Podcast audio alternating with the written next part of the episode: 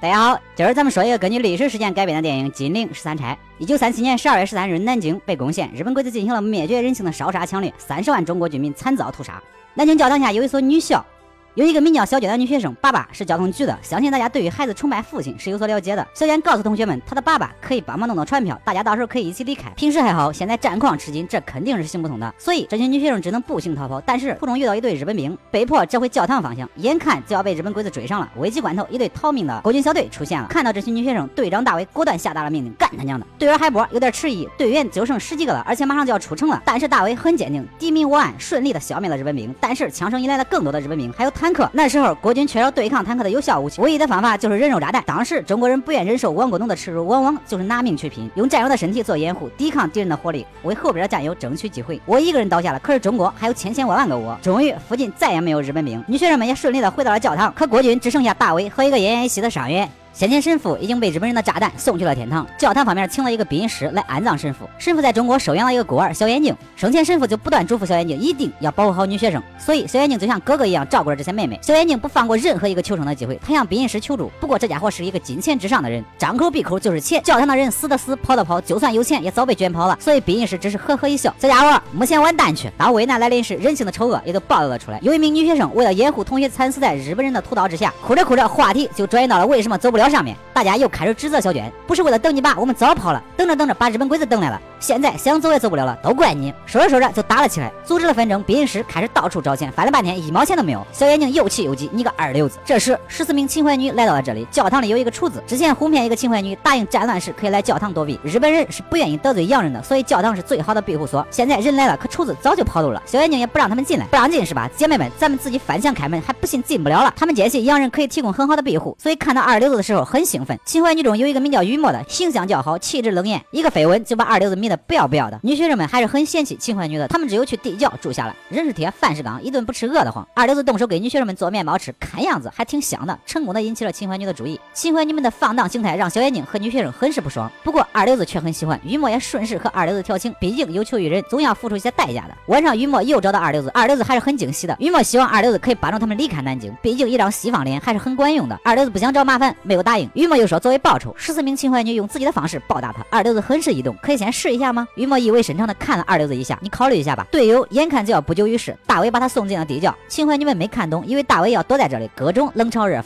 大伟没有多说，只是说这孩子叫蒲生，是我们在楼上收留的，托付给诸位，死前也能躺在个暖和的地方。接着，大伟转身就走了。雨墨追了出去，向大伟道歉。大伟拜托雨墨多照顾一下女学生们。女学生们正在唱歌祷告，大伟走到门口，却怎么也走不动了。看着看着，泪水忍不住就流了下来。也许他也有这么大的一个孩子吧。默默的放下捡到的一只鞋子，大伟悄悄的离开了。他并没有选择逃跑，他想尽自己的能力收守护这里。当晚就睡在了教堂对面的纸店里。早上，女学生们又和秦淮女起了争执。女学生们嫌他们脏，不让他们上厕所，吵着吵着就扭打了起来。突然，一颗子弹击中了一名女学生的脖颈，场面一片混乱，大家忙着收拾东西，想要逃命。被枪声惊醒的大伟也开始了战术布置。日本鬼子终于还是找来了，二流子躲进了柜子，秦淮女躲回了地窖。关门时，雨墨伸手阻止了，他想让女学生们也躲进来，可是日本兵已经发现女学生们了。小娟坚定地带大家往楼上跑，这点让雨墨很是惊讶。女学生们的惊叫声唤醒了二流子的良知，他假扮神父，大声呵斥日本兵，并让孩子们躲到他的身后。可是二流子显然小觑了日本。兵的冷血，面对砍向双手的刀，他还是畏惧了。二流子被日本兵用枪把砸倒了，一名女学生在挣扎中掉下楼摔死了，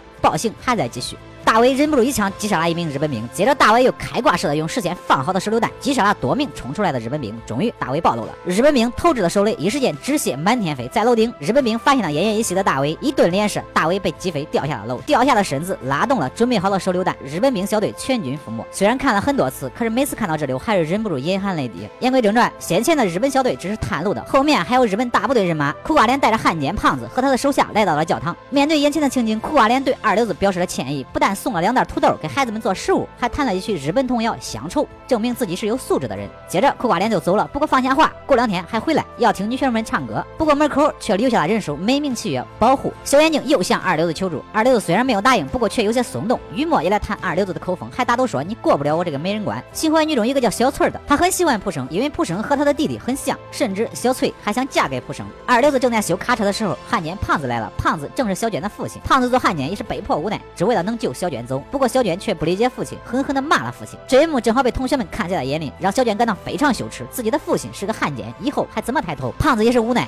伟大的父爱总是选择了包容，也只有等我们自己做了父母才能理解吧。二流子拦住了胖子，希望胖子可以帮助他，他也好逃离这里。可能胖子心里也没底儿吧，没有正面的答应二流子。二流子的改变也让雨墨对他产生了好感。雨墨以前也是教堂的学生，而且当时还是学习最好的。他也喜欢过一个男人，只是没有二流子这样胡子拉碴的。二流子一听，赶紧行动，回去就把大胡子刮了。雨墨回去后发现蒲生已经不行了，可是小翠儿和另一个秦淮女却不在这里。原来小翠儿想给蒲生弹一曲琵琶，只是琵琶断了弦，他俩就商量着回去拿。这外面还不知道有多危险呢。于某委托二流子帮忙出去寻找，二流子竟然也答应了下来。这就是爱情让人着迷的所在吧？为了喜欢的人，我们往往可以不计代价的付出自己的一切。打着找食物的名义，二流子和小眼睛顺利离开了教堂。路上，二流子遇到了自己的朋友。二流子说他要救十几个妓女和十几名女学生。朋友都傻眼了，都啥时候了，你还想着女人？小翠两人找到自己要找的东西，但是回来时被日本兵发现了，几番躲藏，一人被击毙，一人被奸杀。二流子和小眼睛找来，只看到两人的尸体和小翠带的琵琶弦。二流子谎称两人是死于流弹。秦怀你们心里有数，很是伤心。胖子带来了临时通行证和修车所需的工具，恳请二流子一定要带着小娟离开南京。他答应妻子要照顾好小娟的。苦瓜脸来听女学生们唱歌了。有个秦怀女为了找猫咪，不小心被发现了。女学生们谎称是她同学，只是唱歌不好听，所以没让她出场。苦瓜脸没有多疑，不过给二流子发了邀请。过几天军部庆功宴，请女学生们去唱歌助兴，真是说的比唱的都好听。二流子当然不答应。先生看你也是个有素质的文明人，他们还是孩子，放过他们吧。苦瓜脸没有说话，扭头走了。多说无益，必须去。我还会派兵把守，手下也清点的人数正好十三个。二流子想安慰女学生们，可是明显效果不佳。估计女学生们也清楚去了会是什么下场吧。于墨问二流子有什么办法没？二流子其实也不知道怎么办。于墨说他可以代替一个人去。十三岁那年，他也和孩子们一样，只是后来他被继父强奸，最终走上了这条路。二流子不同意，他想出去看看，可是四周也被重兵把守。小娟是一个刚烈的女孩子，就算是死了，也不能让日本兵糟蹋。他要求同学们一起跳楼自杀，毕竟是自杀。有些女学生还是缺乏求死的决心的。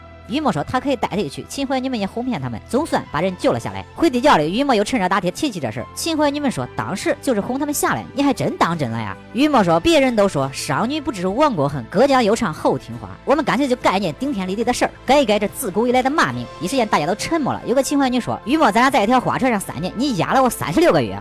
我知道你看不起我，我也不服你。都说婊子无情，婊子无义。明儿我们也去干一件有情有义的事儿，我们都去。所以说不要以貌取人，没有难处，谁又愿意去做妓女呢？对于秦淮，你们代替他们去，女学生们很是感动。小娟问二流子，他们去了后会发生什么样的事情？他们和我们并不一样，会不会被看出来呢？二流子安慰他们，放心，有我呢。小娟哭着说自己错了，她要对于墨说对不起，要对二流子说对不起。二流子虔诚的祈祷，希望可以顺利的救下这批女学生。女学生的衣服小，那就用窗帘盖大；胸部大，那就用床单裹紧。患难见真情，两伙人终于可以和睦相处了。有个秦淮女提议唱一首《秦淮经》。让女学生们记住姐姐们的光彩，在二流子的超常发挥下，秦淮女们大变样，好像真的回到了十三岁一样。可是秦淮女们只有十二个，日本人点数十三个，差了一个。小眼睛鼓起勇气提出自己代替，虽然多方劝说，可是他还是强烈坚持。二流子用剪下的头发给小眼睛做了一个假发。二流子提议小眼睛半路跳车逃跑，小眼睛拒绝了。他答应过神父要照顾好女学生的，哪怕是死。秦淮女们用镜子做了武器，哪怕死也要给小日本点颜色瞧瞧。第二天，十二名秦淮女和乔装的小眼睛上了日本人的车。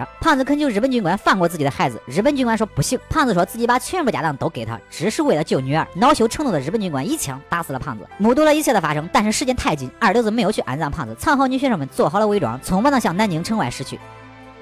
电影这里就结束了。至于十三个人的下场，电影留下了悬念。小说中小眼睛出场不多，很早就死了。顶替学生的是真正的十三名秦淮女，被送往日本庆功宴之后，有两名强烈反抗，当场被打死，其余十一人被轮番凌辱，最后都被送往了慰安所。两三年间先后死去，只有雨墨一个人活了下来。雨墨由于高冷气质和靓丽外形，一直被要求服侍高级军官，所以他相对来说自由一点。当了四年慰安妇后，他成功逃离，然后他整容了，换了一副很普通的容颜，甚至可以说有点丑，只是为了远离那段屈辱的回忆。今天就到这里，喜欢我的朋友记得点赞、评论、关注一下，我们明儿见。